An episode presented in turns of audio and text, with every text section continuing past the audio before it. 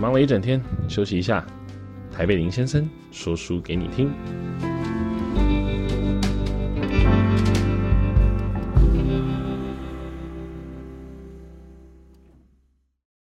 Hello，大家好，今天台北林先生要来跟大家分享的这一本书呢，是林明章老师 MJ 老师跟林承勋，也就是他的儿子一起著作的一本。这本书叫做《给儿子的十八堂商业思维课》。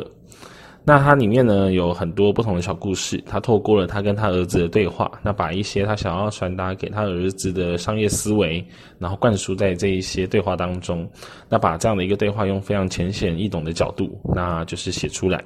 那其实有时候你会发现，越简单的事情，它就应该要越容易的让人家去了解。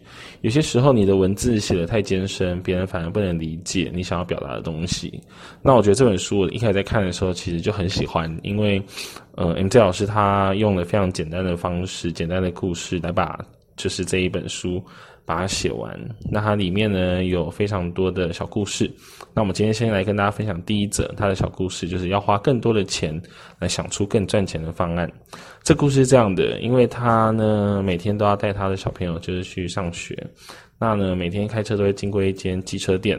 那他连续看了三个月之后，他有一天他就问儿子说：“诶，你们有没有注意到这家机车店的老板每天跟我们一样，不到七点就营业开门的，但是没有开灯。那晚上九点我们在经过的时候，他也还在营业，可是店面只留下了几个昏暗的灯泡。”儿子跟他说：“诶，有诶，真的是这样。然后反而是那一间旧老旧的机车行的正对面，有另外一家机车店，灯火明亮，然后店面还停着就是正在修理的车子。”那你们这老师就问他说：“那你猜猜看啊，那一间昏暗机车店的老板这么努力，每天花这么多时间在店面里面，他一个月可以有多少收入？”那当然一开始听到这个问题都答不出来，所以 MJ 老师又特别的在呃引导他思考，就说：“那你觉得他一天能够接几张修车的订单啊？”那儿子回答他说：“一天至少五个吧。”然后 MJ 老师跟他讲：“不太可能吧？你想那种环境，你们年轻人会去修车吗？”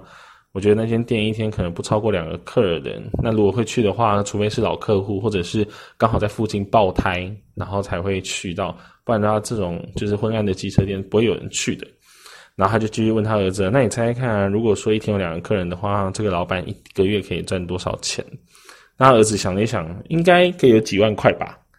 然后还跟他儿子讲说：“做生意啊，要用脑用心去思考。刚不是才说了吗？这家老板一天可能只有两组客人。”那你想，他们一个月如果就是不休息，连续工作三十天好了，那总共会有六十个客人。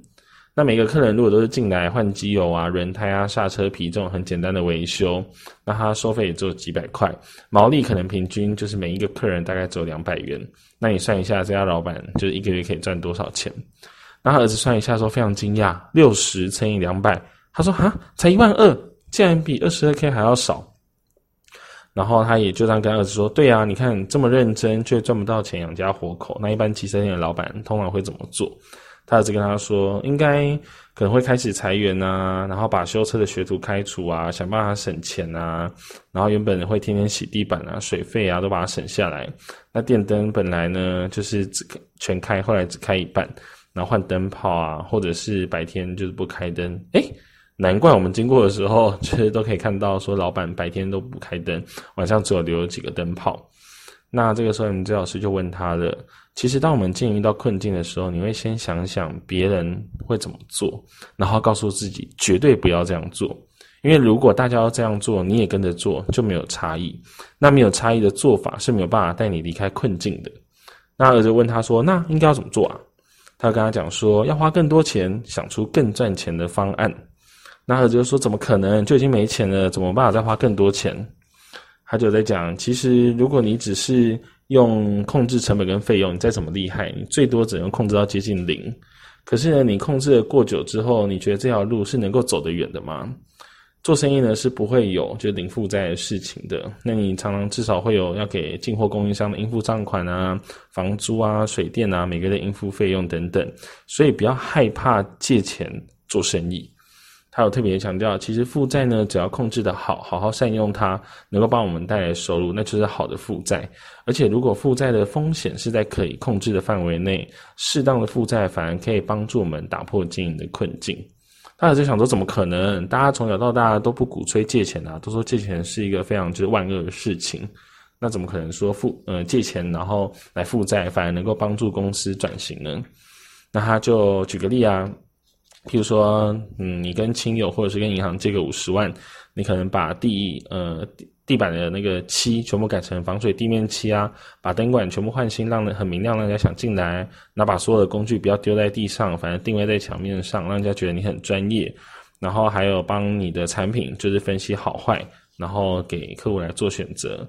或者是在装其他的一些器材啊，然后换一个可能咖啡桌或等等的，那再找一些人就比较专业的那种，就是赛车服，然后就是穿在身上，那再用一些就是材料清单或者是怎么样，他简单讲，他就是列出了很多的一些方式能够提升专业。那这些花更多钱能够想出这些专业的方式，他就问他儿子：“那你自己算算看，这样大概多少钱？”那儿子一个一个算了之后，发现说：“哎，其实大概才。”十五万块，我们刚一开始还预估呢，还要花到五十万。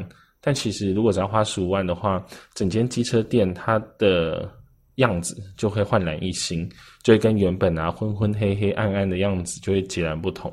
所以其实他是用了一个非常具体生活化的例子，也给他儿子去思考说。其实负债有时候并不是一件坏事，只是你要记得，你在做生意的时候，这个负债如果能够为你带来更多的收入，那你呢就应该要试试看，用这样的方式花更多的钱来想出就是更赚钱的方案。那我觉得看到这边就觉得，诶，这种道理其实大家都知道，大家都懂，或者你常会听到说你要创造一个正向的现金流啊、被动收入啊等等。